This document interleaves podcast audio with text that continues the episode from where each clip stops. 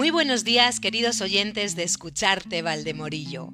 Os doy la bienvenida a nuestro cuarto episodio en este viernes 5 de marzo de 2021. Y continuamos camino con el Rincón de Ramón y el Día de la Mujer. Adelante, Ramón.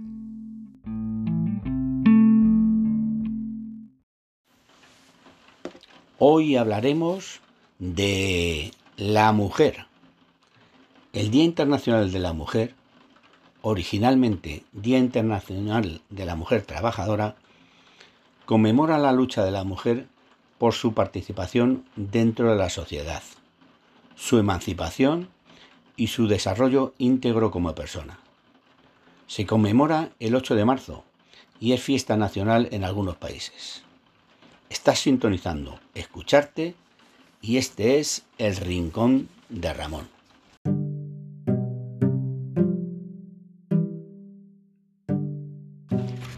El 8 de marzo fue declarado por las Naciones Unidas en 1957 Día Internacional de la Mujer. Dos años más tarde se convirtió en el Día Internacional de la Mujer y la Paz Internacional. En Estados Unidos se celebra oficialmente tan solo desde 1994, a pesar de que es en aquel país donde se encuentran los orígenes de la conmemoración. ¿Por qué se eligió ese día? La explicación más verosímil se remonta a mediados del siglo XIX, en plena revolución industrial. El 8 de marzo de 1857, miles de trabajadoras textiles decidieron salir a las calles de Nueva York con el lema Pan y Rosas, para protestar por las míseras condiciones laborales y reivindicar un recorte del horario y el fin del trabajo infantil. Fue una de las primeras manifestaciones para luchar por sus derechos y distintos movimientos, sucesos y movilizaciones, como la huelga de las camiseras de 1909, se sucedieron a partir de entonces. El episodio también sirvió de referencia para fijar la fecha del Día Internacional de la Mujer en el 8 de marzo. El capítulo más cruento de la lucha por los derechos de la mujer se produjo, sin embargo, el 25 de marzo de 1911, cuando se incendió una fábrica de camisas de Nueva York. Un total de 123 mujeres y 23 hombres murieron. La mayoría eran jóvenes inmigrantes entre 14 y 23 años. Según el informe de los bomberos, una colilla mal apagada, tirada en un cubo de restos de tela que no se había vaciado en dos meses, fue el origen del incendio. Las trabajadoras y sus compañeros no pudieron escapar porque los responsables de la fábrica habían cerrado todas las puertas de escaleras y de las salidas. Una práctica habitual entonces para evitar robos. Al no poder huir, muchas de las trabajadoras saltaron a la calle desde los pisos octavo, noveno y décimo del edificio. La mayoría de las víctimas murieron por quemaduras, asfixia o lesiones por impacto contundente o una combinación de estas causas. El desastre industrial, el más mortífero de la historia de la ciudad, supuso la introducción de nuevas normas de seguridad y salud laboral en el país. Antes de esa fecha, en Estados Unidos, Nueva York y Chicago, ya habían acogido el 28 de febrero de 1909 un acto que bautizaron con el nombre de Día de la Mujer, organizado por destacadas mujeres como Corinne Brown o Gertrude Brisleham. En Europa fue en 1910 cuando durante la segunda conferencia internacional de mujeres trabajadoras celebrada en Copenhague, con la asistencia de más de 100 mujeres procedentes de 17 países, se decidió proclamar el Día Internacional de la Mujer Trabajadora. Detrás de esta iniciativa estaban defensoras de los derechos de las mujeres como Clara Zetkin o Rosa Luxemburgo. No fijaron una fecha concreta, pero sí el mes, marzo. Como consecuencia de esa cumbre de Copenhague, el mes de marzo de 1911 se celebró por primera vez el Día de la Mujer en Alemania, Austria, Dinamarca y Suiza.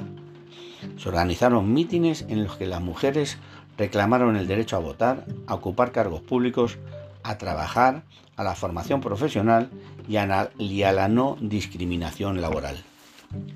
Coincidiendo con la Primera Guerra Mundial, la fecha se aprovechó en toda Europa para protestar por las consecuencias de la guerra. La celebración se fue ampliando progresivamente a más países. Rusia adoptó el Día de la Mujer tras la Revolución Comunista en 1917. Le siguieron muchos países. En China se conmemora desde 1922, mientras que en España se celebró por primera vez en 1936. El color morado es el color representativo del Día de la Mujer y el que adoptan las mujeres o los edificios como signo de la reivindicación. Fue el color que en 1908 utilizaban las sufragistas inglesas. En los 60 y los 70 las mujeres escogieron este color como símbolo de la lucha, feminista y posteriormente se le asoció a la jornada que se celebra cada 8 de marzo. En Valdemorillo se originan diferentes actos y el Club Grongol Valdemorillo les brinda por segundo año consecutivo su pequeño homenaje. Y el 8 de marzo celebraremos un partido a las 10.30 en el Polideportivo de Esa de Godonales, que será el segundo torneo Día de la Mujer. El partido se disputa entre todos los jugadores del club que se apuntan al torneo, pero solo puntúan las mujeres y estará dotado con cuatro trofeos para las cuatro primeras clasificadoras. Estamos en Valdemorillo a 5 de marzo de 2021. Esto es escucharte y te espero la semana que viene, donde te contaré algo excepcional. Adiós, adiós, adiós, adiós, adiós.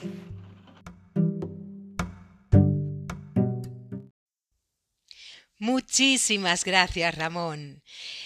Y en este día tenemos varias sorpresas para comunicaros. La primera es la siguiente sección, un momento para la poesía y el sentimiento de la mano de María José Ugarte. ¿Comenzamos, María José?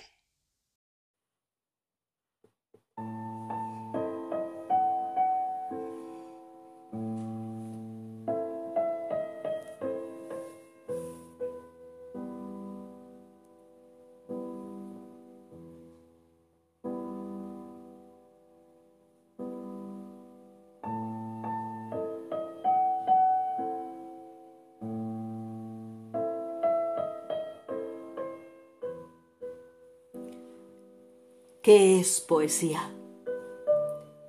Dices mientras clavas en mi pupila tu pupila azul. ¿Qué es poesía? ¿Y tú me lo preguntas?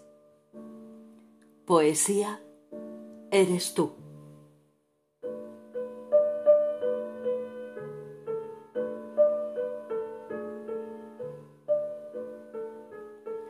Esta es mi sección Poesía eres tú. Mi nombre es María José, María José Ugarte. En este ratito que quiero dedicarte cada día te regalaré un poema, un trocito de alma. Desmontaré la idea de aquel poema de Bertolt Brecht llamado Malos tiempos para la lírica. ¿Recordáis aquella canción de golpes bajos? Malos tiempos para la lírica.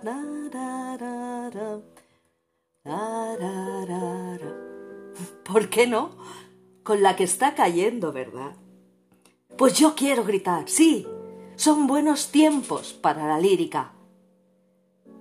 Decía Maquiavelo, hay un verso que me ahoga, que me quema la garganta, un verso sin voz que canta si el alma se desahoga. Cada poema es único. Y tú que me escuchas, seguro que lo interpretarás de una forma u otra. Y eso es porque está dentro de ti, latiendo. Espero que te emociones como yo lo hago. Te espero. Por cierto, el poema con el que he comenzado es la rima 21 de Gustavo Adolfo Becker. Hasta pronto.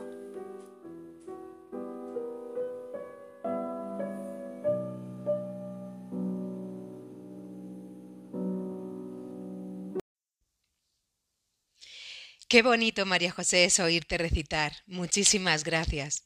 Y seguimos con las sorpresas, en esta ocasión con el tema principal de nuestro episodio de hoy.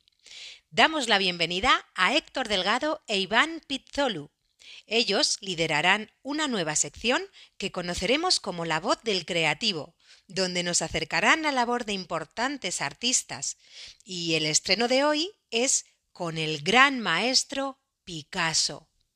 ¿Estáis listos, chicos? Buenos días y bienvenidos a La Voz del Creativo. Este programa versa sobre el mundo de la plástica. Estoy con un compañero artista, se llama Héctor, él es escultor y pintor. Yo soy Iván y soy ilustrador. Y vamos a intentar eh, explicaros o, bueno, hablar sobre cómo se comporta un artista, cómo es lo que piensa, cómo interactúa con el mundo que le rodea y cómo interpreta la sociedad actual y qué es lo que le motiva sobre todo para realizar obra plástica. Buenos días, eso es nuestra intención, daros a entender que realmente qué, qué importancia tiene el artista en nuestra sociedad y cuál es su beneficio a esta sociedad. ¿Y por qué queremos un artista? Eso es una, una, de las cosas que realmente hoy en día cualquier creativo como somos nosotros nos hacemos esa pregunta. Sí, porque realmente es la gran pregunta, ¿no? ¿Qué, ¿Por qué es necesaria la labor de un creativo, de un artista y de una obra plástica en el mundo actual, ¿no? Y yo creo que en este sentido, bueno, pues para poder explicarlo lo mejor, hemos decidido hablar sobre determinados artistas que eh, pensamos que han sido rompedores y que han sido fundamentales a lo largo de la historia del arte. Y este primer capítulo lo vamos a dedicar a un Latin Lover español. Eso es, el Latin Lover español que vamos a mencionar, y además yo creo que casi todos lo conocéis, es Pablo Ruiz Picasso. Bueno, y si no lo conocéis, habéis oído hablar de Picasso, porque fijaros en una cosa importante, Picasso, aunque no se le conozca bien, ¿quién no conoce a Picasso? O sea, que ha dejado una impronta y tiene una relevancia en el mundo del arte que ha sido fundamental, ¿no? Y aparte de eso, y revolucionó muchos campos eh, artísticos que si no hubiera existido él, hoy en día no hubiéramos tenido esa, ese, desarrollo. ese desarrollo o ese conocimiento sobre ese pensamiento, que es muy importante. Sí, porque realmente Picasso se dedica toda la vida a hacer una investigación eh, sobre la plástica, genera un nuevo lenguaje plástico que es el cubismo, que tiene a su vez un desarrollo posterior en las diferentes modalidades de, cubismo que, Picasso explora y que explora mm, hasta la saciedad, es decir, cuando inicia un proceso de descubrimiento eh, dentro del cubismo, lo, desarrolla hasta el final. Porque él, una, la diferencia de, de, Picasso con otros artistas de la época era un, un artista inventor, es decir, que tenía capacidad de buscar, de trabajar y de ingenuar algo que no se había creado antes. Y el estilo del cubismo lo creó él. Bueno, hubo algunos que le apoyaron o estaban al lado suyo y hicieron la evolución de ese estilo. Lejos de lo que se piensa, Picasso, eh, porque claro, mucha gente piensa que, que hacer un cuadro como lo pintaba Picasso era una cosa sencilla, pero hay que tener en cuenta que Picasso, como ya hemos dicho, era un superdotado de las bellas artes. Ya de muy jovencito pintaba como pintores adultos. A los 14 años tiene obras que son realmente envidiables y tenía unas capacidades innatas eh, fuera de lo común. De hecho, él siempre, eh, siempre dijo, en realidad, bueno, siempre dijo que nunca había pintado como un niño pequeño, con esa ingenuidad y con esa frescura, porque siempre había pintado desde, pequeñito como si fuese un adulto. Además, las épocas de su juventud cada estilo que desarrolló en esa época se llamaba época rosa, época azul, que en sí no tenía mucho que ver con la, edad que él tenía. No, porque intelectualmente a ver la obra plástica te das cuenta que es una obra ya una obra, una obra muy madura, ¿no? y de experimentación incluso. No llega a ser la obra cubista porque es una obra figurativa eh, más clasicista, pero es absolutamente vanguardia. Eh, Picasso, la necesidad de Picasso siempre era crecer. Él no se quedaba con lo que había aprendido, sino siempre buscaba una alternativa, buscar algo nuevo. Entonces siempre tenía que ir buscando eso donde estuviera. Por eso se fue trasladando. Era un Prim- inconformista. Era inconformista. Entonces rompió desde, desde Málaga, pasó a Madrid, después de Madrid a Barcelona, donde había otro tipo de, de enfoque o de, o de desarrollo cultural, donde estaba el arte moderno de esa época o el art déco. Después se fue a París a encontrarse con los grandes impre- impresionistas de la época y donde ahí encontró el cubismo. El Sí, cubismo pero, yo creo que el cubismo, Héctor, es más fruto de una necesidad de, de- de triunfar. ¿no? Eso es, yo O sea, creo. que- que quiero decir, Picasso era capaz de, de pintar como pintaba Velázquez. Si se lo hubiese propuesto, habría acabado pintando igual de bien, porque tenía esa capacidad. Eh, había cap- a- acabado pintando igual de bien que Monet con el impresionismo. Pero es que, ¿para qué vas a pintar estilos que ya han sido desarrollados y magníficamente desarrollados por otras personas? Entonces él necesitaba desarrollar un lenguaje plástico nuevo. ¿no? Él buscaba ese lenguaje plástico nuevo y además lo encontró. Una de sus obras más importantes fueron Las mujeres de Aviñón, que hay una anécdota muy divertida, porque de Aviñón con Aviñón hay una diferencia, porque Aviñón era un club, un burdel de la, de la, De la calle de Aviñó, de la calle de Aviñó, de Barcelona. de Barcelona, donde de una forma así un poquito que, presumiblemente frecuentaba a Picasso. y entonces se inspiró, porque es esa conexión con la realidad, la que inspira a Picasso a pintar las de Moisés de Aviñón, solo que en un estilo pictórico absolutamente rompedor, que es un protocubismo, y por eso la de Moisés de Aviñón, que es un nombre que se le da luego al cuadro, que es mucho más poético y mucho más pastoril, bueno, eh, las de Moisés de Aviñón eh, se considera la primera obra cubista. Eso es, además la, la- curiosidad de este cuadro es que tenía unas- uno- una influencia del arte africano primitivo. ¿Qué quiere decir eso? El arte africano primitivo remarcaba las partes más proclives de la, de la cara o, de las facciones más, más mm, salidas de la cara o, de los, o del cuerpo humano.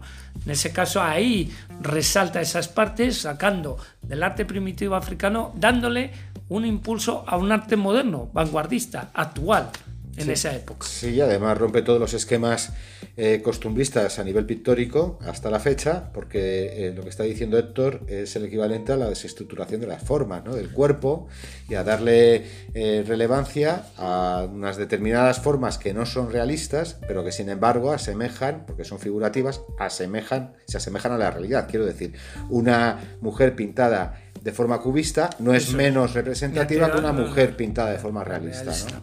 Totalmente. Lo único que hacía que la pintura eh, tuviese que o, eh, necesitar, necesitaría del espectador observarla con más paciencia e intentando entender qué parte era la importante o qué la parte era la menos importante.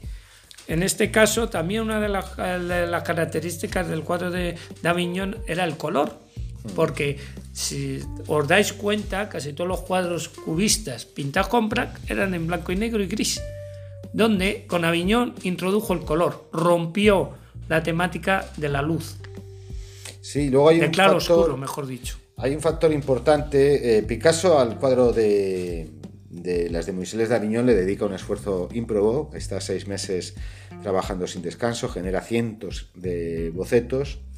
Eh, seis meses de trabajo en un cuadro, ya os digo que es muchísimo trabajo. eh, y el, desarrollo de la investigación es exhaustivo. Y cuando se lo presenta a sus amigos intelectuales de la bohemia parisina, no lo entienden. Y el único que lo comprende realmente bien es Braque, que es un joven pintor parisino. Eh, Es que era normal, porque Picasso, ante todo, era un genio y un creativo avanzado a su época. Y por ello, eh, muchos de los artistas de esa época no lo entendían, pero no los artistas, la sociedad como tal. También era un empresario, era una poca de las personas que empezó a entender realmente lo que era el arte. El arte no solamente era un interés ¿Cómo se comercializaba el Eso arte, es. ¿no? ¿Cómo, ¿Cómo se se empieza a principios del siglo XX, ¿no? Eso es. Y él creó su, prim- su propia moneda, que era su firma. Su valor de firma era más importante que el dólar.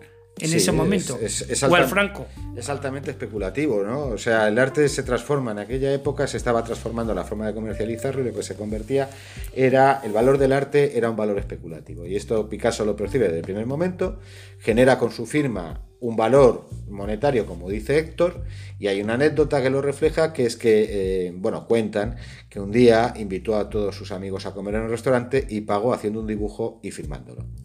Eso es, hay muy pocos artistas eh, que conozcamos nosotros o que hayan existido en la vida hayan podido llegar a ese nivel o poder hacer eso. Y ya llegando a su culmine, para rem- remarcar o para otro capítulo que no quitemos, que es que la historia del, del arte o la historia del creativo es tan grande o es tan que no podíamos Con, con Picasso tres días podemos estar hablando. eso es. Entonces, ante eso, pues vamos a. Ya hablaremos en otro momento sobre el cuadro del Guernica, que es una de sus grandes obras maestras también, un poco complicada y política. Y para el próximo episodio nos gustaría hablar de qué, Del Iván. impresionismo, habíamos dicho, ¿no? Eso es. antes de despedirme, eh, bueno, de despedirnos, eh, voy a de- decir una cosa para que veáis la diferencia que hay en, en los distintos estilos cubistas que desarrolla Picasso. Cuando tú ves las de Moisés de Aviñón y lo comparas con el dibujo del Guernica, son absolutamente diferentes. Y dicho esto, Héctor, eh, dicho esto, pues nos despedimos. Esperemos, si queréis, eh, poneros un poco al día antes de que hablemos sobre impresionismo. Iván. Sí, bueno, pues hay tres grandes autores impresionistas, son Monet, Pissarro, Pissarro, eh, que realmente se pronuncia así, y Sisley. Ah, El movimiento impresionista recoge a muchos otros eh, pintores, pero realmente los impresionistas puros, el padre del, impresionista, del impresionismo es Monet, y la primera obra considerada impresionista es Impresiones al amanecer. Buscaros la pintura, porque así arrancaremos en el próximo capítulo, hablando eh, de esta pintura y del inicio del impresionismo. Esperemos que os hayan gustado y hasta pronto. Hasta la siguiente.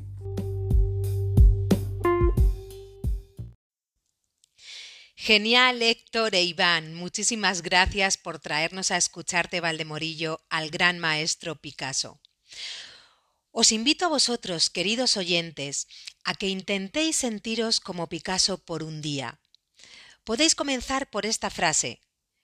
Cuando dicen que soy demasiado viejo para hacer una cosa, procuro hacerla enseguida. Esto lo dijo el gran Picasso. Y de la voz del creativo llegamos a nuestra última sección de hoy. Fresca y divertida como su ideador, recibimos con mucha ilusión a Miguel Blasco en 100% libre de reggaetón. ¿Estás ahí, Miguel?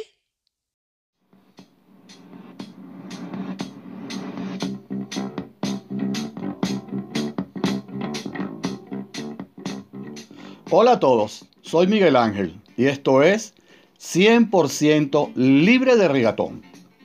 Desde este espacio recordaremos aquellas canciones que dejaron su huella en nuestra vida, aquellas canciones que forman parte de nuestra banda sonora. Hoy vamos a 1969, año de grandes avances tecnológicos años de grandes éxitos a nivel mundial y a nivel español. El año que el hombre llegó a la luna. El año que yo vine por primera vez a pasar un verano a, Madrid, a España. Así que desde aquí vamos a poder disfrutar todos esos recuerdos. Y vamos a comenzar, no puede ser de otra manera, con el gran éxito mundial del año 69, Acuario, de la quinta dimensión, el quinteto norteamericano.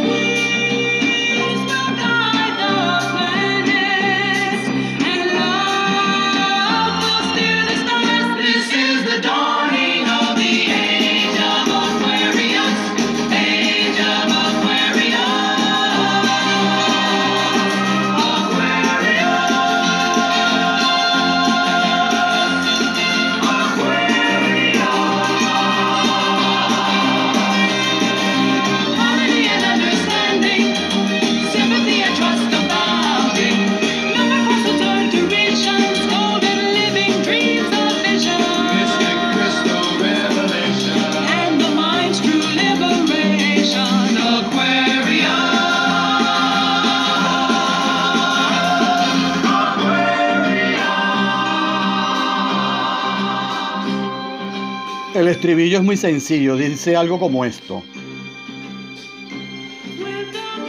Cuando la luna está en la séptima casa y Júpiter se alinea con Marte, entonces la paz guiará a los planetas y el amor guiará a las estrellas. Este es el amanecer de la era de Acuario. La era de Acuario.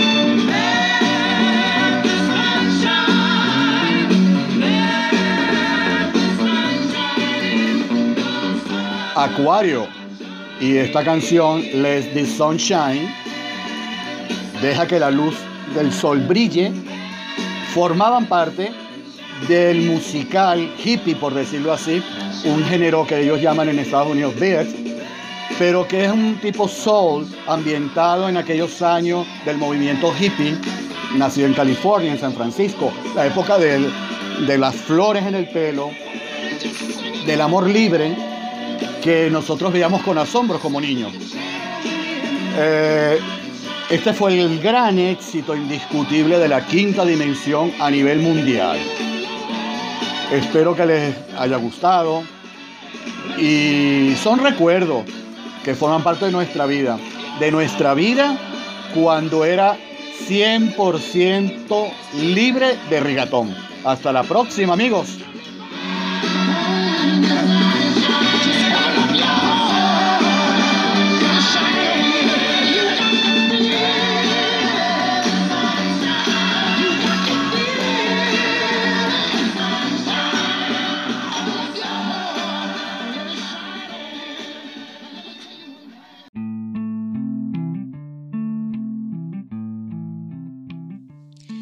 Muchas gracias, Miguel. Excelente esta fuerza y energía con la que finalizamos en el día de hoy. Recordad que podéis escribirnos a escuchartevaldemorillo.com. Y amaneciendo en la era de Acuario, te doy las gracias, querido oyente, y os doy las gracias, queridos colaboradores. Carmen, desde Escucharte Valdemorillo, os desea un gran día y os espero en el próximo episodio. Recuerda, deja que la luz del sol brille. Gracias y hasta pronto.